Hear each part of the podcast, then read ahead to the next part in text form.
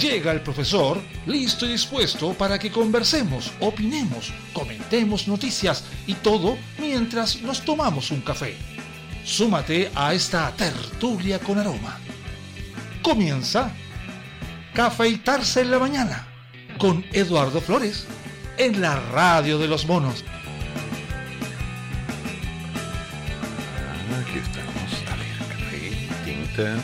Puerta cerrada. ¿No ha apagado la luz, el agua, el teléfono? Ok, pero eso lo haré después. Hola, buenos días. ¿Todo bien? Sí, acá estamos nuevamente en un día extraño. Viernes.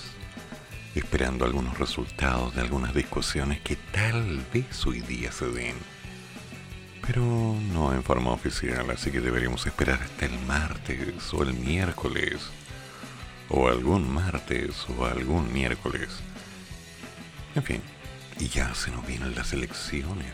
A ver, a ver, a ver, a ver. Veamos cuáles son las terribles noticias de nuestro día. Ay, no, ya empezamos mal. La dura batalla electoral para llegar a la Cámara, los tres de los distritos clave de la región metropolitana. Hoy, ¿quiero un café? sí, ya, ya, listo.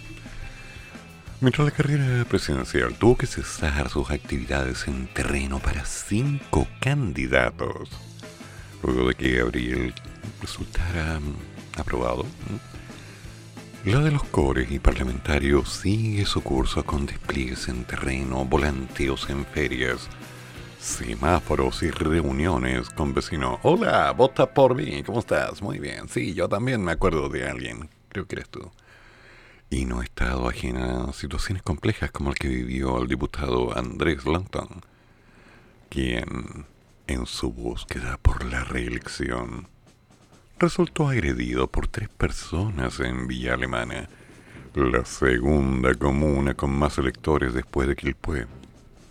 Pobrecito. Más hacia la región metropolitana, la contienda también tiene zonas clave como los distritos 10, Santiago, Providencia, Ñuñoa, Macul, San Joaquín y La Granja.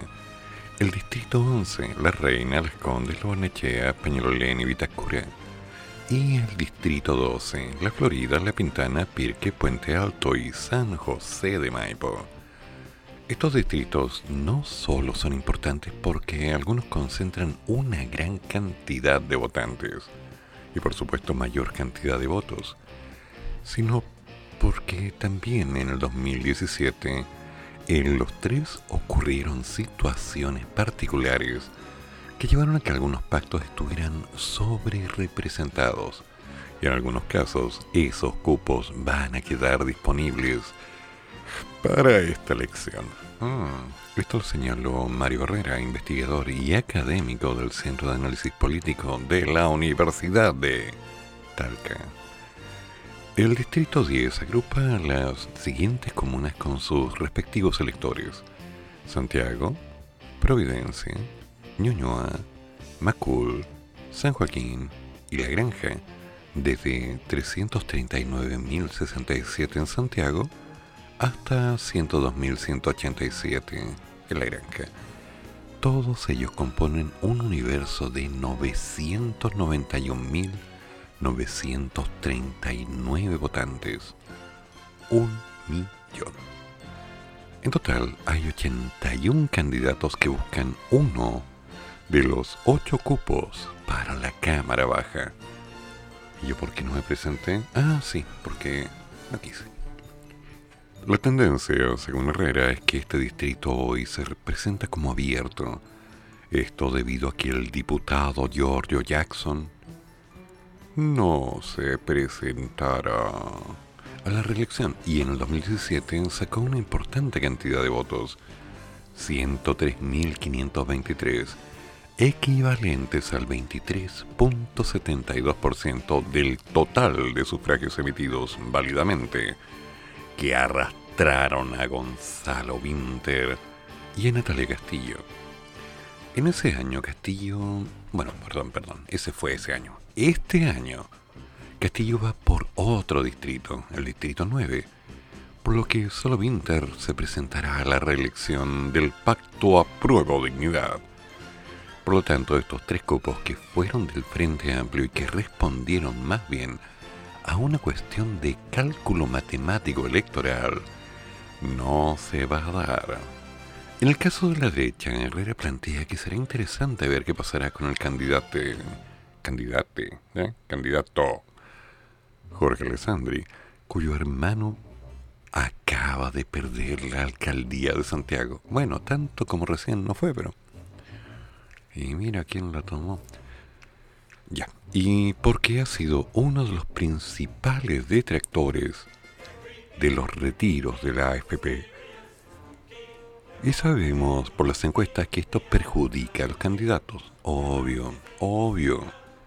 Cuando alguien hace algo que es mal visto por la comunidad, se transforma en el enemigo. Es como aquel pícaro inocente que trata de hacer bien para todos, que ofrece, que cumple, que se la juega, que da su vida. Pero basta con que haya un detallito y es lo peor. Igual que un amigo mío que me ofreció un café el otro día y aún lo estoy esperando. Oh, qué por la derecha van dos personajes conocidos ligados a la televisión. La doctora María Luisa Cordero. ¿Cómo está, doctora? Años que no conversamos. Me debe más de un café usted, oiga. Espero que esté bien. Sapka Polak. Mm, la Sapka.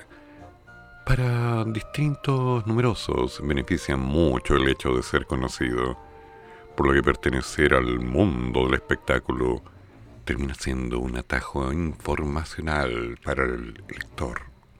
Pero en ningún caso garantiza la elección. Obvio. Para el analista político Tomás Duval, decano de la Facultad de Ciencias Sociales y Humanidades de la Universidad Autónoma, Chile Vamos podría perder dos de los cuatro cupos que tiene, puesto que podría haber cierta correlación entre los presidenciales y los parlamentarios. Mm. Yo creo que por aquí la cosa se nos va a empezar a complicar. Lo único claro está en que por el distrito 10, el distrito 11, el distrito 12, hay varias caras conocidas, algunas que se vuelven a ver y algunos están en la pelea eterna. ¿Qué estará haciendo Marcellus Biden? Bueno, veremos. Oh, Dirty A Special. Un clásico. Un café.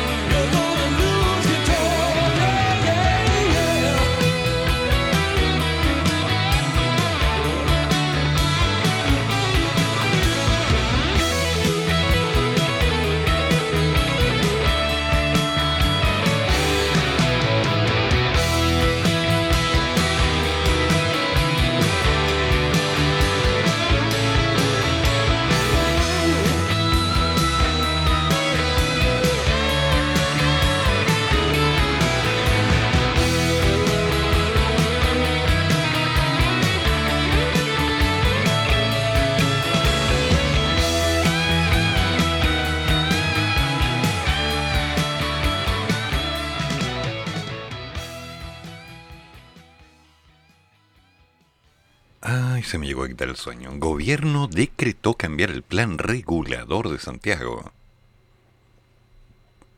Ante amenaza de la falla de San Ramón. Ramón, Ramón.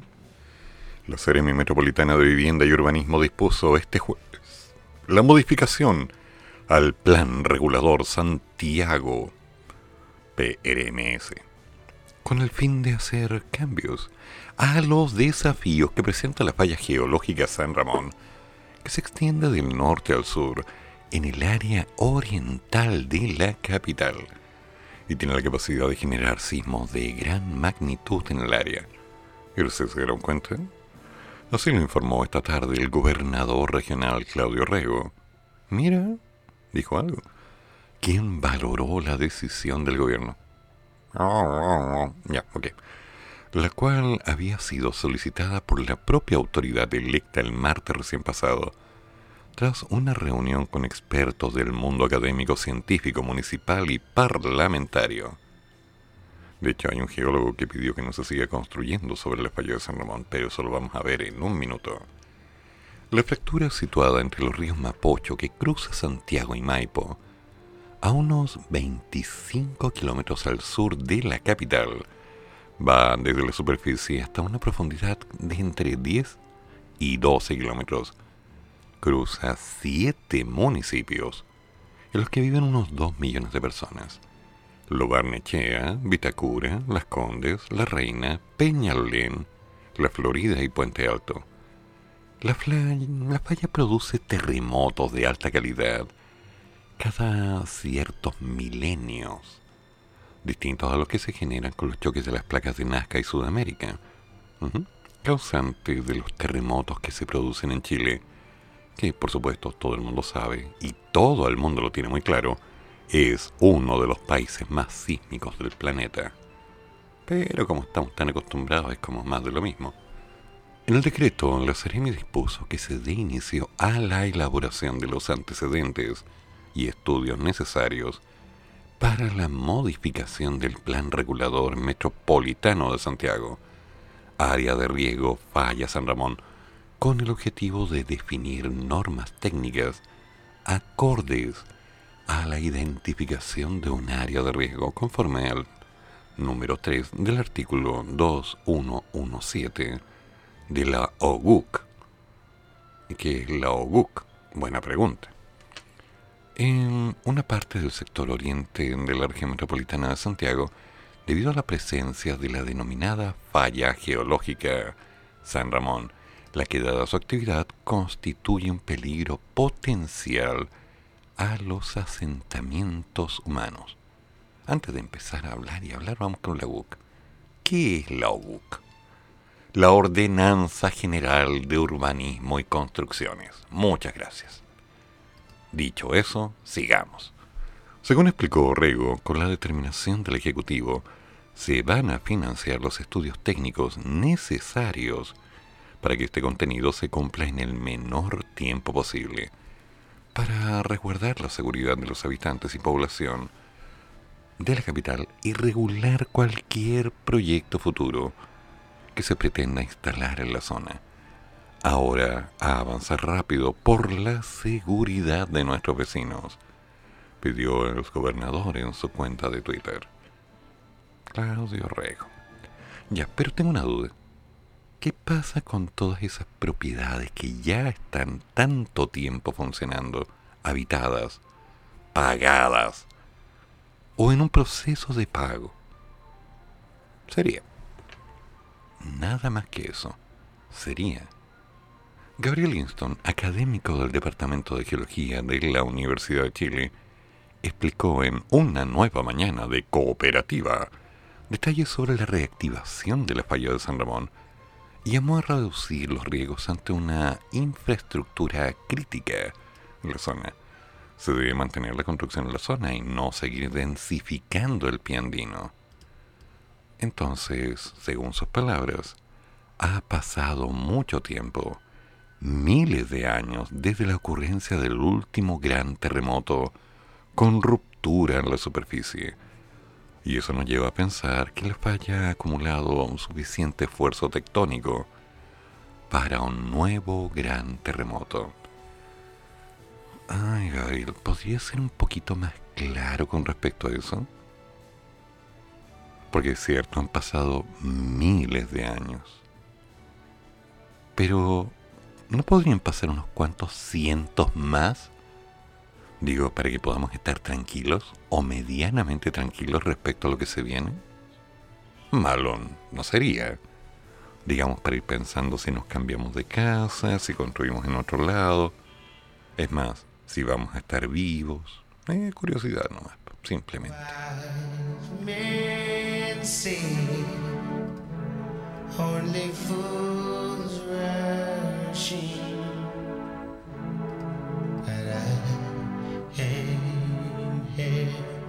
Falling in love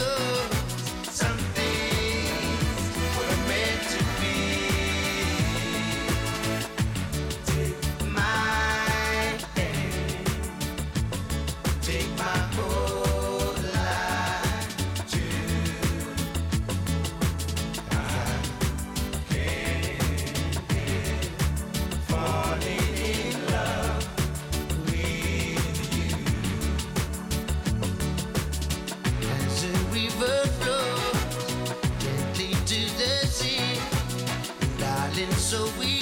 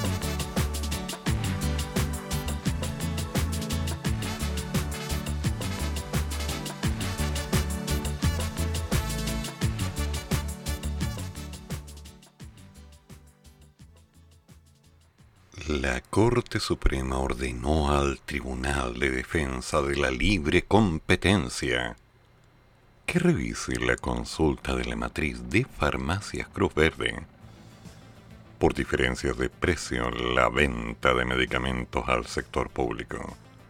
El máximo tribunal revocó el fallo del Tribunal de Defensa de la Libre Competencia y acogió un recurso de reclamación interpuesto por Sofocar, matriz de Cruz Verde, ordenando tramitar la consulta de la cadena para verificar si hay un riesgo anticompetitivo en el mercado de los laboratorios farmacéuticos.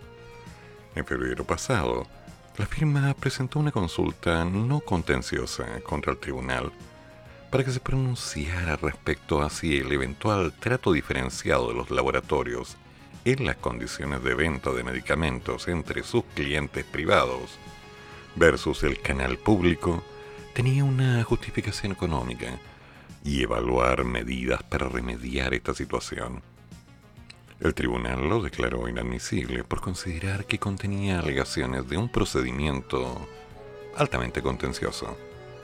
Ahora la Corte Suprema resolvió que sí se debe determinar si existe riesgo actual o potencial de conductas anticompetitivas en el mercado, lo que deberá ser analizado por el tribunal en los próximos días, recogiendo las opiniones de los actores involucrados. La sentencia de la Corte Suprema ratifica lo que hemos sostenido en cuanto a que el trato diferenciado de precios de los medicamentos por parte de los laboratorios hacia el sector privado es un asunto de orden económico que debe ser transparentado y revisado por la autoridad, porque a nuestro parecer podría explicar en parte el alto precio que pagan los chilenos en medicamentos. Es tema. El abogado representando de Sofocar, Cristian Reyes, mera coincidencia, mera coincidencia, recordó que anteriormente un estudio del mercado constató que las cadenas pagan un 70% más por un mismo producto que el sector público, por lo que con la revisión que debe hacer el TDLC de esta consulta, será posible entender la razón de tal diferenciación. Y sí, en definitiva, se justifica o no se justifica. Temazo. Están empezando a visualizar algo que antes era bastante evidente ¿Por qué hay tanta variación en los precios de los productos? ¿Por qué está ese salto cuántico en relación directo a lo que sería comprar el producto genérico y en otra farmacia el mismo producto genérico, casi al doble? Se pasan. can't touch this. can't touch this. can't touch this. can't touch this. Music hits me so hard, makes me say, Oh my Lord, thank you for blessing me. What am I to rhyme and to hype me? It feels good when you know you're down. A super dope homeboy from the Oak Town, and I'm known as such. And this is a beat uh, you can't touch. I told you, homeboy, you can't touch this. Yeah, that's how we living, and you know you can't touch this. Look in my eyes, man, you can't touch this. Bust the funky lyrics. Fresh new kicks and bands. You got it like that. Now you know you wanna dance. So move out of your seat and get a fire girl and catch this beat while it's rolling. Hold on, pump a little bit and let know what's going on like that. Like that. On a minute, just don't fall on back. Let them know that you're too much. And this is a beat uh, they can't touch. Yo, I told you, you can't touch this. Why you standing there, man? You can't touch this. Yo, sound the bell. School is in, sucker. You can't touch this. Give me a song a rhythm, making them sweat. That's what I'm giving them now. They know. You talk about the hammer, you're talking about a show that's hyped and tight. Singles are sweating so fast, them a white or tape. To learn what's it gonna take in the 90s to burn the charts. Legit. Either work hard or you might as well quit. That's word because you know you can't touch this.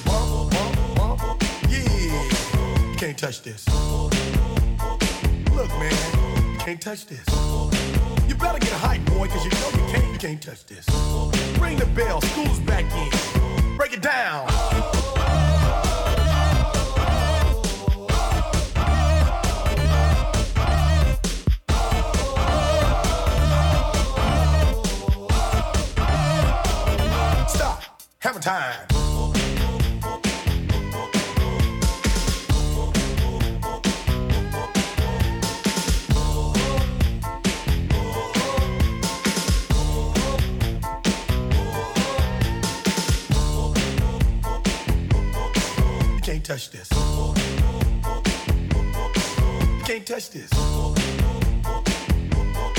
You can't touch this.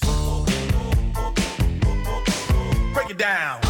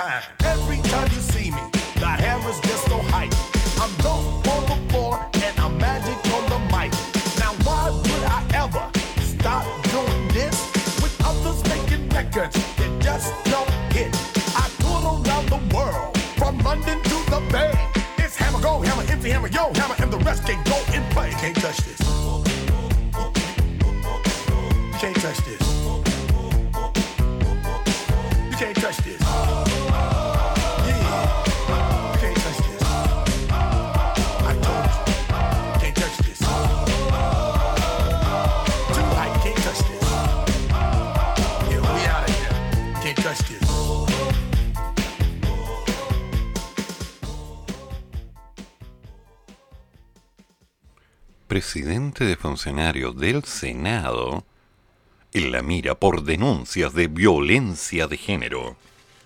Y algunos préstamos irregulares.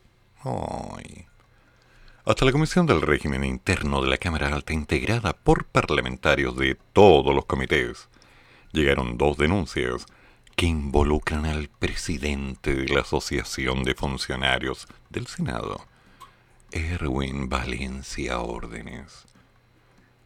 El dirigente es acusado de gestionar préstamos para funcionarios con descuentos por sobre el tope legal permitido, a lo que se suma una acusación presencial que concurrió a realizar a la Cámara Alta el representante de una cooperativa, que lo acusa de hacer los descuentos a los trabajadores, pero no pagar las deudas a la organización crediticia. Qué feíto será, ¿verdad?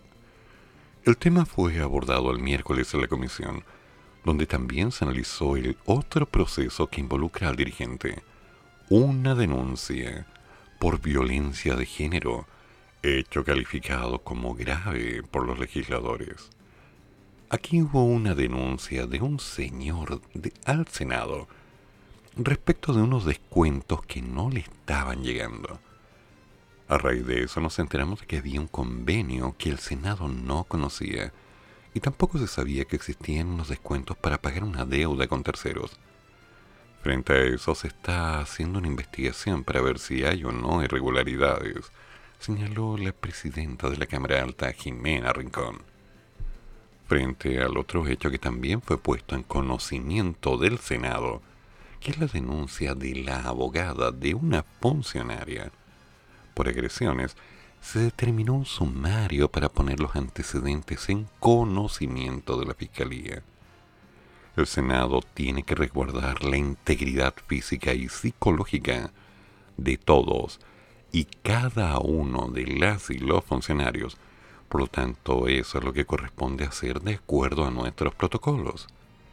Tanto los antecedentes por violencia de género, así como las acusaciones de irregularidades en el otorgamiento y pago de préstamos, están en manos del Ministerio Público que investiga las acciones de Valencia.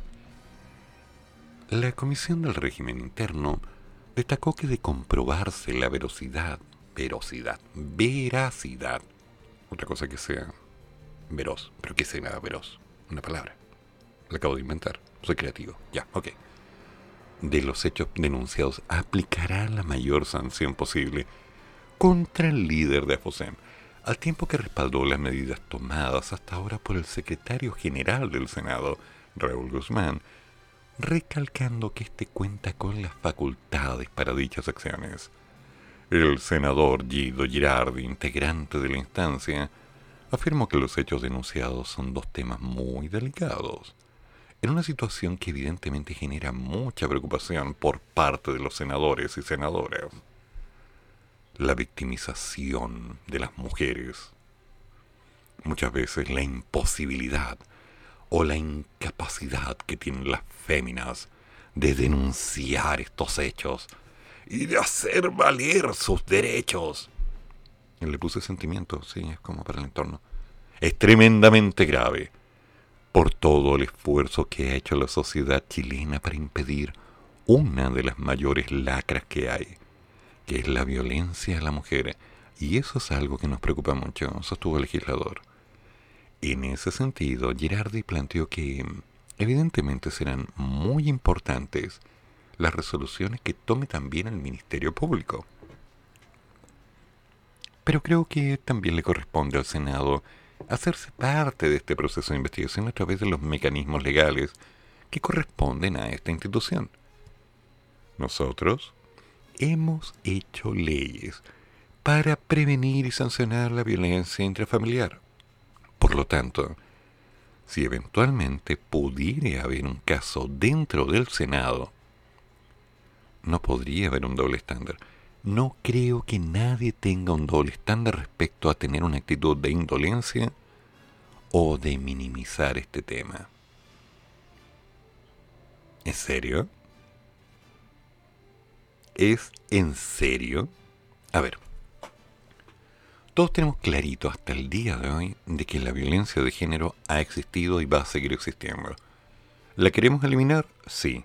¿Se ha hablado de ella? Sí. ¿Hay leyes? Sí. ¿Alguien está de acuerdo? Nadie está de acuerdo con la violencia de género.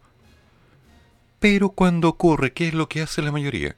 Con permiso, yo me voy para acá, yo me voy para allá, yo no vi nada, yo no vivo aquí, permiso. Esa es una realidad. No me gusta. Pero es parte de esta mala situación que de alguna forma nos va envolviendo. ¿O no?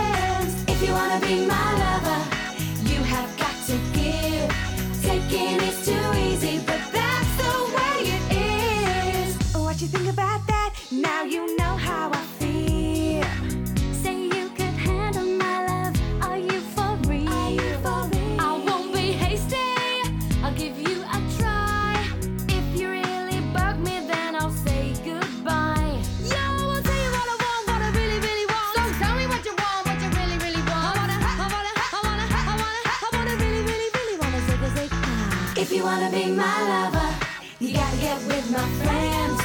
Make it last forever.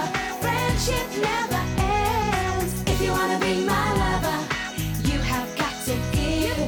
Taking is too easy, but that's the way it is. So here's a story from A to Z. You wanna get with me? You gotta listen carefully. We got M in the place who likes it in your face. You got G like MC.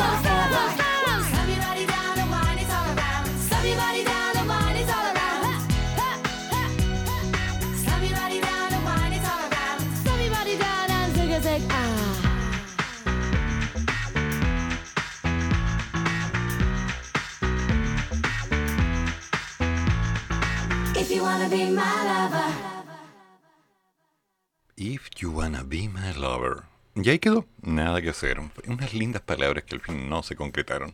Sniff. Ya, ok, ya, pasa, no dejo de llorar. Vacunación de escolares avanza con mayor lentitud en sectores más vulnerables. La cobertura sobre el 90% en enseñanza media en recintos socioeconómicos más altos contrasta con la de algunos liceos y escuelas. Tema. El Ministerio de Educación presentó una página web www creativo vacunacionescolar.mineduc.cl para observar el porcentaje de avance de la vacunación escolar contra el COVID-19 esta plataforma evidencia las diferencias que existen entre los establecimientos en la inoculación. Aunque la mayoría supera el 70 y hasta el 80% en la enseñanza media, algunos colegios muestran un progreso más lento. Por ejemplo, en el Liceo de Puente Alto, en la enseñanza media hay un 66% de avance, mientras que en el André English School de la Reina, estos niveles promedian el 99%. Mm, ¿Ya y de qué universo estamos hablando? ¿Cuántos estudiantes? Algo similar ocurre con los establecimientos del Colegio King's School Cordillera, La Pintana, con 77%. St. Christian College de La Granja, con el 85%. O el Colegio Anglo de Maipú, con 87%.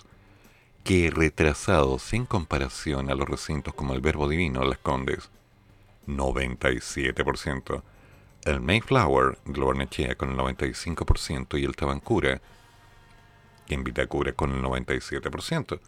O sea, ¿qué onda? A ver, vamos a echarle un vistazo a la página para ver qué es la información que nos está entregando, para dónde va. Es bueno tener las cosas claras, ¿no? Bienvenido a esta web. Podrás encontrar tu establecimiento de educación escolar y conocer el avance de la vacunación contra el COVID a nivel que corresponda. Recuerda que en aquellos niveles donde más del 80% cuenta con un esquema completo, pueden recibir a todos sus alumnos de manera simultánea. A ver, vamos a hacer un vistazo rápido. A ver si aquí está el antiguo colegio donde yo trabajaba. Vamos, región metropolitana. Ta, ta, ta, ta en realidad me interesa mucho ese colegio porque fueron buenos años. Pa, pa, pa, pa, pa. Aquí está. Buscar. A ver. ¿Cómo estamos de prekinder? El porcentaje 100%. En primero básico, 25% no vacunado. Segundo básico, 30% no vacunado. 24% en tercero básico. A ver, vamos para primero medio. 10% no vacunado. Ya, segundo medio, 10% no vacunado. Mm. Y hay un 7% con un esquema incompleto. Tercero medio, 7% no vacunado. Y el cuarto medio tiene solo un 2% no vacunado. Debo decir que va bien. ¿Podría andar mejor? Sí. Pero va bien. O sea que mi antiguo colegio en Padre Hurtado está cumpliendo con los estándares necesarios algo que decidimos entre todos en su momento, donde los estudiantes siempre fueron lo más importante. Eran buenos tiempos aquellos años. Mal que mal trabajé en 16 largos y buenos años allí. Cuánta historia quedó entre esas aulas. Cuántos malos ratos también se vivieron. Pero fuera de ello hay que aceptarlo. Lo bien vivido valió la pena. Y al día de hoy, saber que se siguen cumpliendo los estándares y que los alumnos siguen siendo la prioridad es algo que me tranquiliza. Entonces, vacunacionescolar.mineduc.cl te va a mostrar cuál es la realidad que se está viviendo en este lugar con respecto a nuestros pícaros estudiantes. ¿Qué estarán haciendo y estudiarán?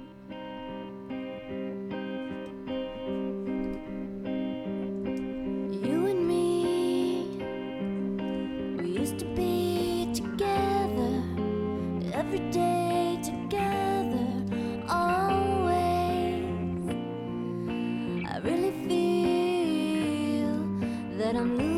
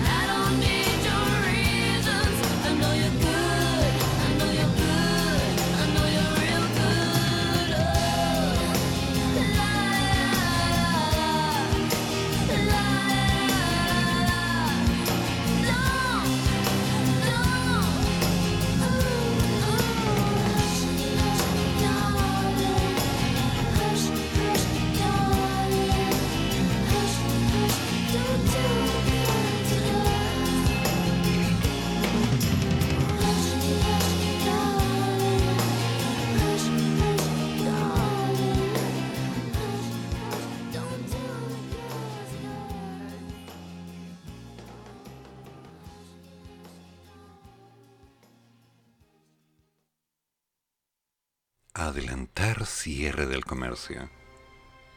La posición de trabajadores, industria y gobierno ante proyecto que avanza en el Congreso. Adelantar el cierre del comercio en todo el país a las 19 horas. Esa es el alma del proyecto cuya idea de legislar se aprobó el miércoles en la Comisión de Trabajo del Senado y que ha generado posturas contrapuestas entre trabajadores y gremios de la industria galáctica. Adama, lo siento, soy un adicto. Me encanta esa música, me encanta esa serie, pero volvamos. Con tres votos a favor, uno en contra y una ausencia, la iniciativa, que cuenta con el rechazo del Ejecutivo, sorteó su primera valla legislativa y ahora la instancia prepara el terreno para su discusión en particular, mientras trabajadores del sector han hecho lo propio, movilizándose a lo largo del país, realizando banderazos en distintos centros comerciales para que el proyecto sea una realidad.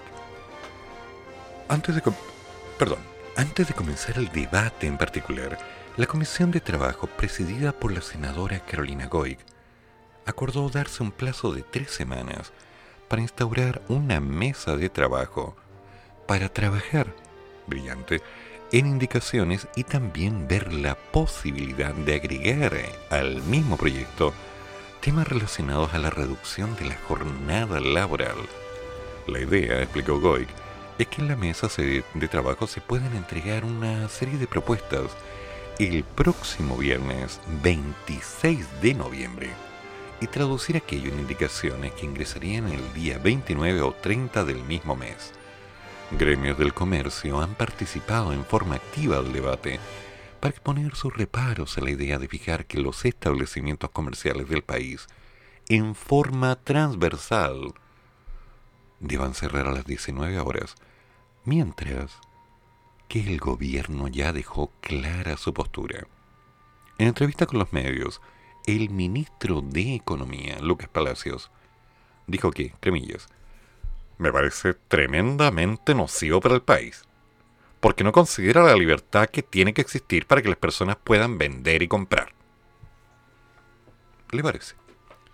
Finalmente, lo que va a terminar generando, si se llegase a aprobar, es que esos grandes retails van a tener dos turnos, en vez de los tres turnos de trabajadores, lo cual afectaría el empleo y a todas las personas que lo necesitan y por supuesto con el tiempo en las tardes para ir a comprar los bienes que buscan. Me parece que es el típico ejemplo de una política mal pensada. Y nuevamente las palabras clave, ¿eh? me parece.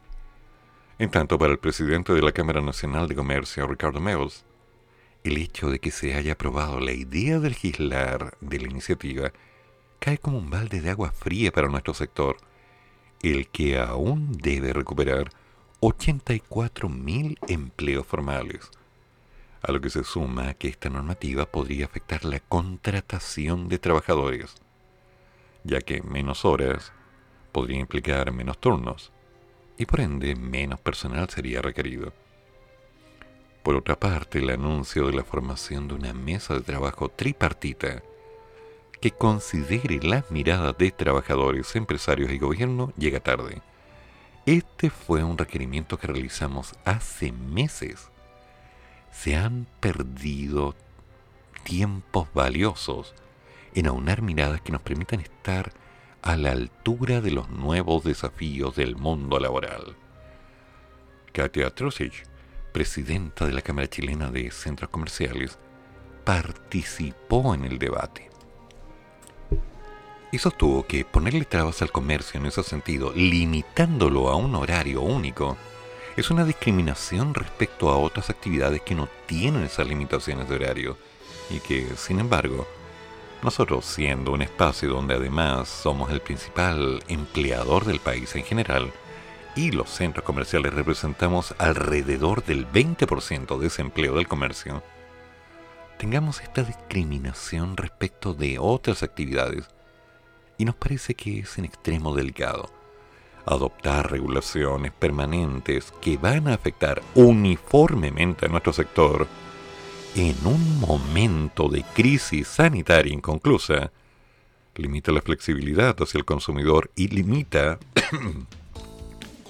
la libre competencia de los establecimientos pudiendo ofrecer alternativas de horarios, acomodándose a estos consumidores que tienen vidas distintas, sobre todo en regiones. Mm. Por su parte, Catalina Mertz, presidenta de la Asociación Nacional de Supermercados de Chile, comentó en la misma instancia que limitar el horario de funcionamiento de los supermercados impactaría sobre todo a las personas con menores recursos, quienes, agregó, compran sus bienes esenciales según sus necesidades diarias. Luego del término de la jornada laboral, aprovechan las ofertas del día y se mueven de una cadena a otra en busca de los mejores precios. Realizan sus abastecimientos después de las 19 horas ya que sus hogares se encuentran muchas veces alejados. A ver, para. Para ahí. Aquí hay un error de concepto. Aclaremos. Una persona que va a ir de un supermercado a otro buscando una oferta pertenece a una estadística tan baja, pero tan baja que no es considerable. Lo cierto es que una persona que vive en una villa donde hay varios negocios y que tiene la necesidad de buscar los mejores precios, va a ir de un negocio a otro, siempre y cuando no tenga que estar avanzando dos o tres kilómetros entre un negocio y otro, cosa que sí pasa en los supermercados, así que no exageremos. Por otro lado, está absolutamente demostrado que cuando una persona está buscando ahorrar, hace una revisión directa acerca de cuáles son los supermercados que tiene cuáles productos, prepara su lista, hace el recorrido y compra lo más que puede en un solo momento para aprovechar al máximo la oportunidad. Supermercado a cuenta, un ejemplo. Hay tantos. He acompañado a varios de mis amigos para hacer compras porque me han dicho tienes que comprar acá. Y reviso y digo, oye, en realidad no son las marcas que yo veo en todas partes, pero es aceite, es azúcar, es harina, y estoy gastando un 30 o 40% menos, dale, compro, llevo, tengo. Es un concepto funcional, así que no me vengan con ese cuento. La idea es poder ahorrar, y la gente se organiza para poder ahorrar. Ahora, cuando ya estamos hablando de la opción de cerrar a las 7 de la tarde, está tácito que mucha gente se va a quedar sin trabajo y eso no es bueno. Entonces lo que hay que hacer es encontrar algún tipo de oferta laboral que aporte. ¿Cuál es el punto en contra real de cerrar a las 7? A ver, ¿cuál es? ¿Hay un punto de apoyo o un punto en contra? Porque si la gente va a tener una facilidad para moverse, maravilloso. Si tiene más libertad, increíble. Y si los precios bajan, mejor aún. Pero, ¿por qué quieren hacerlo? A ver. Let's go, girls. A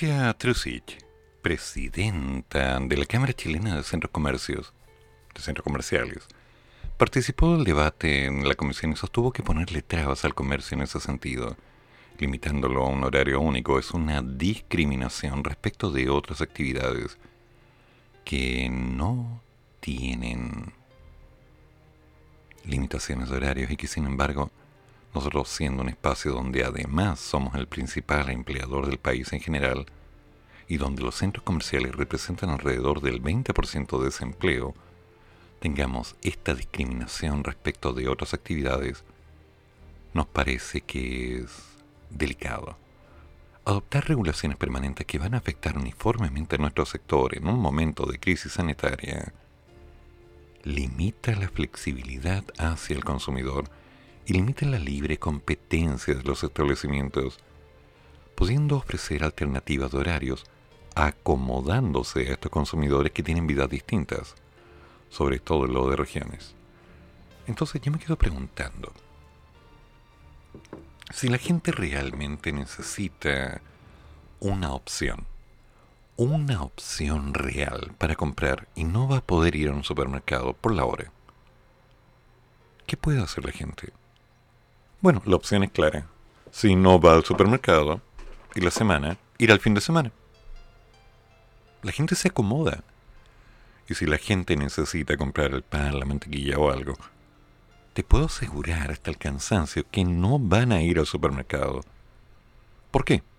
Porque necesita un producto y sabe que cuando entra al supermercado va a salir con galleta, con esto, con esto, con esto, con esto porque el modelo está asociado a quien entró al supermercado, se tentó, compró y salió con el carrito. Sorry, es la verdad. Entonces, cuando necesita algo, en vez de ir al supermercado, va al negocio de la esquina. Es más, durante una cantidad de semanas, se va a tomar un tiempo de recorrido buscando los negocios que estén cerca de su trabajo, de su casa, y se va a armar de una rutina para comprar el pan, para comprar, qué sé yo, el jamoncito, la mortadela, el tecito, el café o algo. Porque sabe que la cantidad de tiempo que tiene está acotada. Y esa cantidad de tiempo la tiene que utilizar al máximo.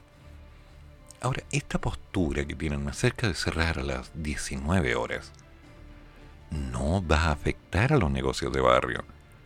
Va a afectar a las grandes cadenas. Y sí, es cierto que muchas cadenas van a quedarse con exceso de personal, por así decirlo. Y va a afectar al modelo económico, algo que en mi opinión no es bueno. Pero la forma en la que se vayan acomodando para enfrentar las alternativas son las que les van a ir dando una opción real al mercado como para intentar y encontrar un mejor camino. Esa es la realidad. Entonces, por más que le dan vueltas al tema, Veamos lo concreto. ¿Cómo afecta esto a la familia? ¿Cómo afecta esto a nuestro entorno de vida? Y por supuesto, si hay que buscar trabajo o hay que crear una nueva alternativa de ingreso, algo vamos a hacer. Somos porfeados. Las malas noticias nos llegan como un golpe de agua fría, pero despertamos.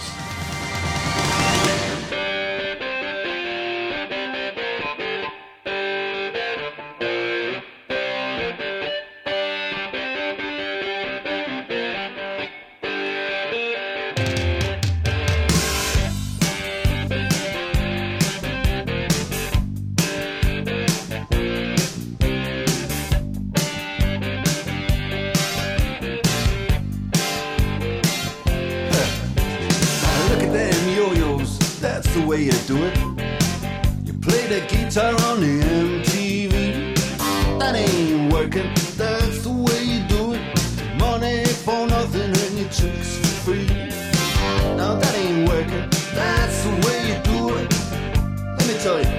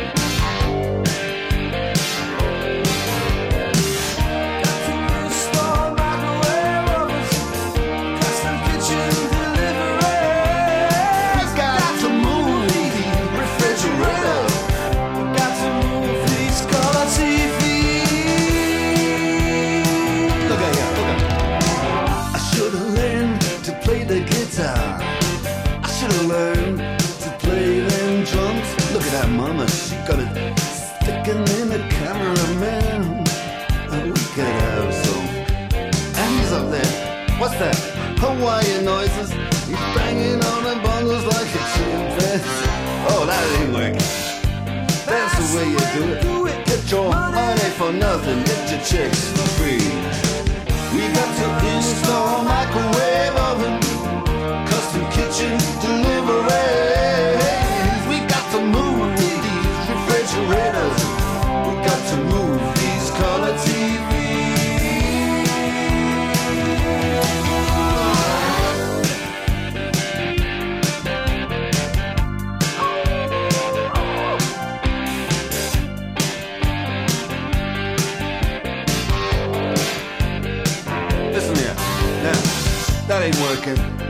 the way you do it.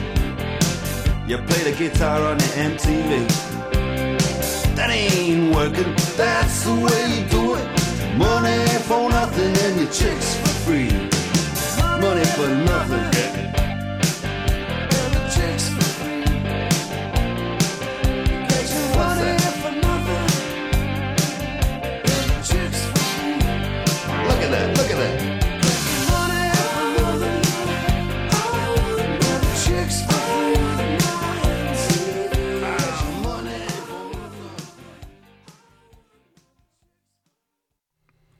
Así vamos avanzando y vamos viendo las realidades. Hay cosas que son buenas, hay cosas que son malas y hay cosas que son preocupantes. La oposición venezolana pide ayuda humanitaria ante escasez en hospitales. Eso está pasando. La oposición de Venezuela, que lidera Juan Guaidó, urgió este jueves el ingreso de ayuda humanitaria al país, ya que, asegura, cientos de ciudadanos corren el riesgo de fallecer por la falta de material sanitario y fármacos en los hospitales. Venezuela. Según Luis Amasa, estrecho colaborador de Guaidó, este problema debe resolverse y para ello instó a retomar el diálogo, interrumpido unilateralmente por el oficialismo el pasado octubre en señal de protesta por la extradición a Estados Unidos de Alex Saab, presunto testaferro del presidente Nicolás Maduro, para ser juzgado por conspiración de lavar dinero. Qué higiénico. En este momento, cientos de venezolanos están en riesgo de perder la vida por la falta de insumos y medicamentos en los hospitales. El ingreso de la ayuda humanitaria es una necesidad. La mesa de diálogo debe restablecerse. Salvar vidas siempre será nuestra prioridad. Escribió Somasa en su cuenta de Twitter. El opositor reiteró que los centros hospitalarios de todo el país están desabastecidos. Así que eso es lo que está pasando allá. Complicado el panorama, pero ya lo sabíamos. Venezuela está en una situación delicada desde hace mucho tiempo. Venezuela, Perú, Argentina, Bolivia, Chile. Realidades distintas que no queremos que sean iguales. Veremos. No, Jorge, buenos días. ¿Cómo amanecen todo por allá? ¿Ah? Ah. Ah. Ah. Bueno, esas fueron las palabras posteriores de Don Alex. Me quedó claro. Profesor, buenos días. Aquí despertó Don Alex, dando jugo como todas las mañanas. Ah, sí, y tiene una pelea casi titánica con el... ¿Qué es lo que es esto? El paquete de toallas húmedas.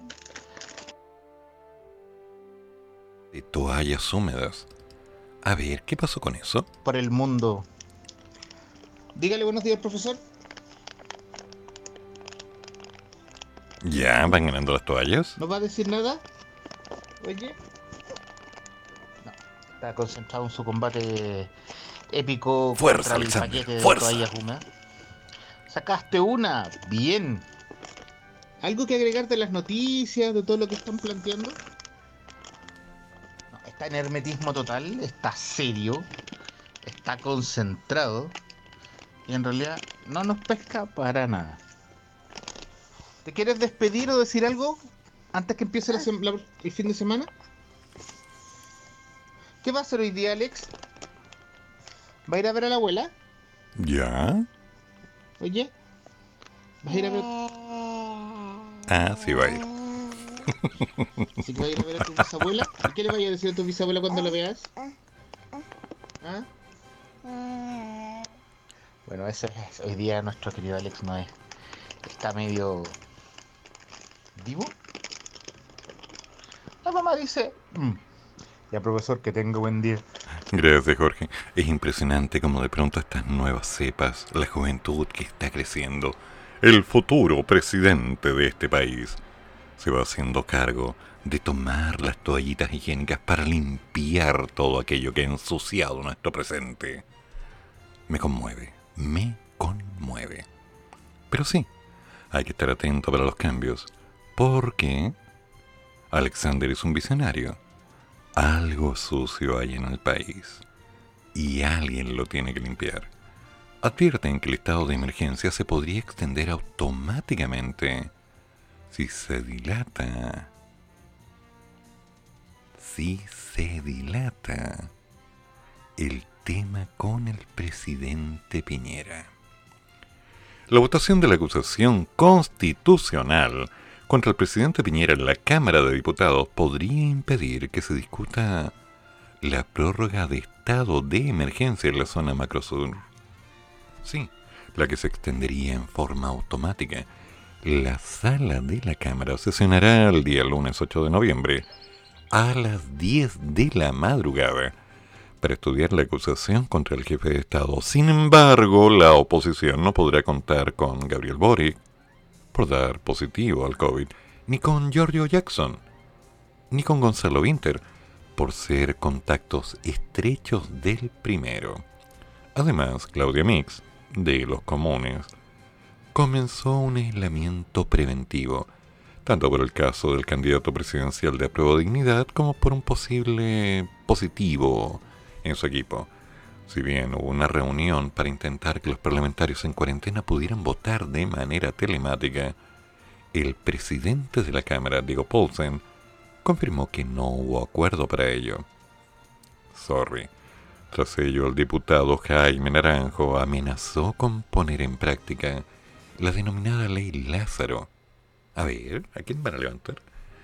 Con la que un parlamentario, ya sea el acusante u otro que pida la palabra, hable por más de 24 horas. Esto para que los legisladores que son contacto estrecho puedan estar presentes en la sala, de acuerdo a los tiempos de cuarentena. Con ello, la sesión se extenderá hasta el martes 9 de noviembre, fecha en la que la Cámara deberá votar la extensión del estado de emergencia en cuatro provincias de las regiones del Biobío y la Araucanía. Según explicó Paulen, por prioridad constitucional, la acusación sigue siendo el tema a debatir hasta que el diputado acusador termine y se ponga en votación. Sobre el estado de emergencia dijo que el martes es el último día que tenemos para votarlo, porque si dentro del quinto día no se pronuncia el Congreso Nacional, se entiende por prorrogado el estado de excepción constitucional. Es decir, si el diputado acusador aplica la ley Lázaro y se extiende con su discurso hasta el día martes, podría perjudicar la votación del estado de emergencia que quedaría automáticamente prorrogado por 15 días más. El diputado Guillermo Ramírez criticó duramente que, la oposición esté estudiando esta táctica que desprestigia a la Cámara de Diputados. ¿Cuál prestigio? La tarde de este jueves, la oposición se reunió para definir el nombre que acusará en sala Sebastián Piñera. A esta hora, el jefe de bancada de la democracia cristiana, Gabriel Asensio, sería el escogido por el bloque. Pese a que Gabriel Silver, Leonardo Soto y Marcelo Díaz fueron nombres sondeados, se optó por un diputado que no fuera a la reelección para no generar ventajas electorales a ningún legislador del bloque. Mm. O sea que hay una serie de variables que estarían dándose vuelta y por supuesto consecuencias. Así las cosas, los acusadores dicen tener un voto menos. La estrategia para sumar a los candidatos catalogados como contacto estrecho de Boric aún están por verse. Eso me recuerda a una amiga le estuvo haciendo una entrevista. ¿Qué estará haciendo mi amiga en este momento? Hace días que no me habla. Voy a ver.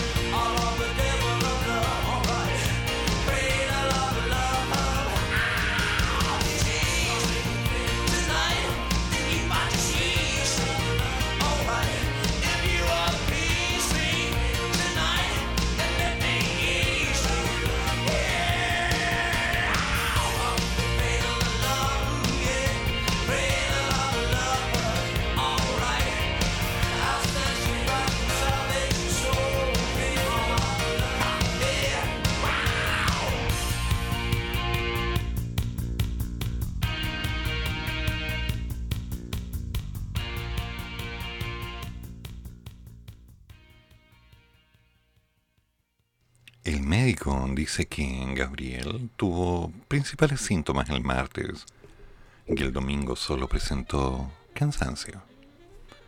El médico tratante de Gabriel Bori, Gonzalo Díaz, explicó que la atención fue a distancia, por lo que no hubo un registro clínico y que el candidato indicó que el domingo se había sentido cansado, pero que los principales síntomas como la cefalea o la fiebre los tuvo el martes 2 de noviembre.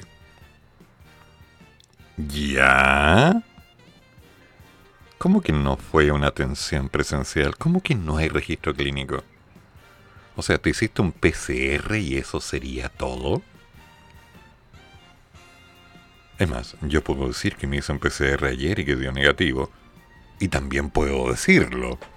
Y eso de los dolores de cabeza yo los tengo desde los, ¿qué serán? ¿12 años? Ya. El candidato presidencial Gabriel publicó la noche de este jueves un comunicado firmado por el médico que lo atendió a distancia tras presentar algunos síntomas del COVID, donde asegura que fue una atención vía telefónica y que no hubo registro clínico en ficha médica. Qué poco serio. En el documento firmado por el médico Gonzalo Díaz descarta que se haya realizado una ficha médica al señor Boric, agregando que tampoco acudió al hospital clínico de la Universidad de Chile, pues la atención fue telefónica. Te pasaste. El paciente fue evaluado por mí en vía telefónica desde mi casita el día martes 2 de noviembre a las 22 horas. Él no acudió al hospital clínico para una atención médica y por lo tanto tampoco hay ficha. El comunicado del médico se da como respuesta a una nueva nota del medio de inferencia que aseguró haber accedido a la ficha médica de Boric, que presentó síntomas del COVID el 31 de octubre pasado.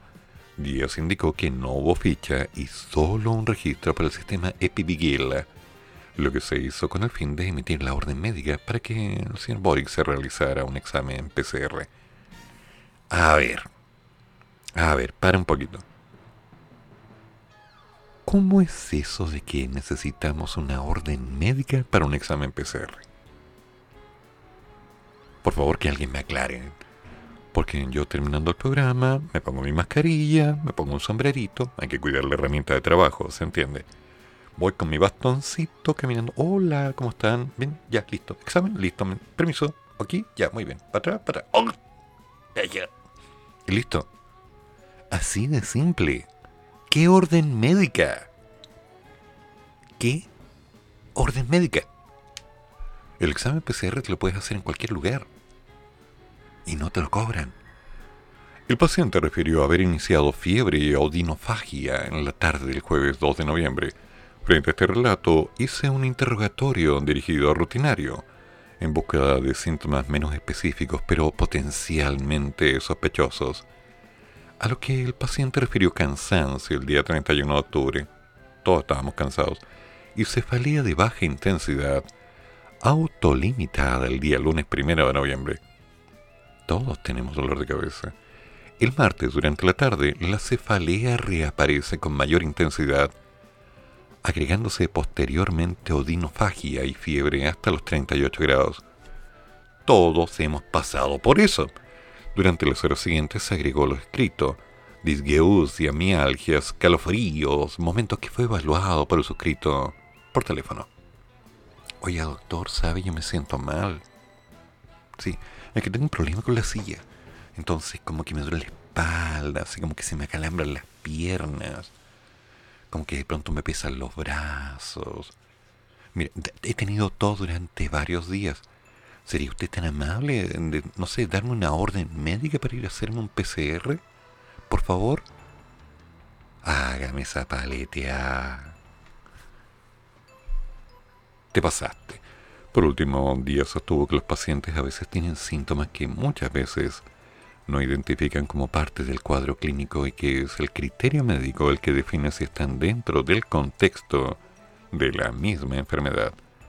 La relevancia de esto y de establecer con precisión el inicio de los síntomas de esta enfermedad es intentar pesquisar la mayor cantidad de contactos estrechos generados durante los dos días previos al inicio de los síntomas y tomar las medidas sanitarias del estudio y aislamiento para ellos, si es que procede. A ver, a ver si entiendo. Me siento mal. Agarro el teléfono. Llamo al médico. Le digo que me siento mal. que me duele la guatita, que me duele la cabecita, que estoy cansado, estoy como me- medio malito. Entonces el médico va y hace una ficha en papelito, así como un borrador, y dice, oye, ¿sabes qué? Te vamos a mandarte a hacerte un PCR. ¿Ha ido al baño? Ya, ok. ¿Y ¿Le duele aquí? No, es verdad que no podemos tocar, entonces. A ver, tóquese la guatita. ¿Le duele? Ya, listo. Entonces tiene tal cosa. Ya. ¿De eso estamos hablando? ¿De eso realmente? ¿Esa es la realidad con la cual un candidato se va definiendo? Te pasaste.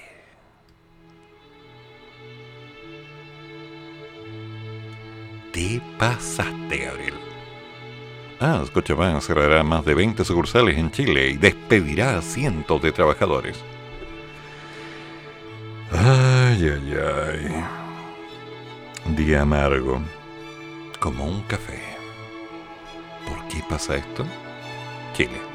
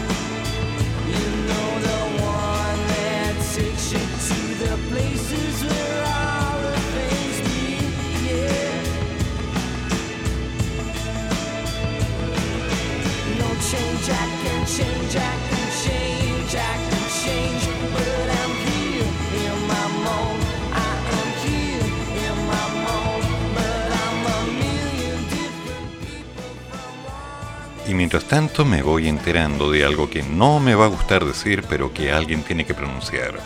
El 70% de empresas presentes en Chile no están planificando inversiones para el 2022, tal como suena. Las firmas apuntan a que la incertidumbre política y económica frena la toma de decisiones, a lo que se suman mayores costos salariales y de producción. Fueron más de 700 gerentes de empresas los consultados por el Banco Central sobre las futuras proyecciones. Los pronósticos se han ido moderando respecto al sondeo anterior que se hizo a comienzos del año. Si bien la mayoría reporta una mejora en sus ventas, hacia el 2022 lo que prevalece es la incertidumbre, ¿no? Un 70% de las empresas dijeron que no hay planificación de inversiones, cuando en enero más de la mitad sí pensaba en hacerlo. Más de un 50% de este segmento señaló que están frenados porque la situación de tipo político y económico es demasiado incierto. Y en menor medida, un 35% aseguró que no hay una demanda que justifique la inversión. Ojo ahí, la cosa se está poniendo densa. Así que muchachos, una cosa clara, hay que emprender, hay que trabajar, hay que buscar alternativas, repartir los huevitos, entiéndase, en distintas canastas, entiéndase, entiéndase que estoy hablando de una opción metafórica de la idea de invertir, de ganar plata, no de los huevos suyos, ¿ok? Pero nos vamos arreglando. Ahora, dentro de unos pocos minutos, nuestro querido maestro, el sensei del conocimiento, el amo del micrófono, el hombre que le da sentido a la radio. Sí, el teniente te lo damos, alias el pastor, alias el telo. Acá, el mono mayor, el tarzán. Llega con el mañañando a la mañana y nos pregunta, ¿qué heredaste en lo físico, intelectual, carácter o gusto de tus padres? ¿Qué han heredado tus hijos de ti? semejanzas o diferencias por radio Monos por Navaja. Una radio que se parece mucho al vecino. Perdón, a ti. Entonces, también nos vamos preparando porque terminando el mañana mañana la mañana, viene todo música internacional con Larry Constantino. Y posteriormente, al toque con los monos desde la Cota Mil, el programa que emitieron anoche. Cuando estaban hablando de toda la carne y todo el vino y todas esas cosas que no pude ir. Bueno, me lo perdí. Y más tarde, si todo sale bien, a las 5 de la tarde, a las 17 horas, me haces... No, no, a las 14 horas. Me haces tanto bien con Patricio Aguiluz. Y vamos a ver si es que a las 5 de la tarde alcanzamos a emitir al Emprenda Monos, el programa que te entrega tips, herramientas, técnicas, entrevistas, ideas. Vamos un paso a la vez. Nadie apura, simplemente nos vamos preparando. Por ahora hay problemas en Venezuela, hay un tema de seguimiento con cámaras que se está realizando en el Mal Plaza por un concurso que está generando algunas divergencias. Y por otro lado, ya sabemos que hay un posible estado de emergencia que se podría extender automáticamente si se dilata la acusación constitucional contra el presidente Piñera. Por ahora, calma, tiza y buena letra. No sabemos qué va a pasar, pero sí sabemos una cosa, pase lo que pase, nos las vamos a arreglar. Que tengan buen día. Nos juntamos el lunes. Pórtense bien. Cariños. Un abrazo y un café, por favor. Chau.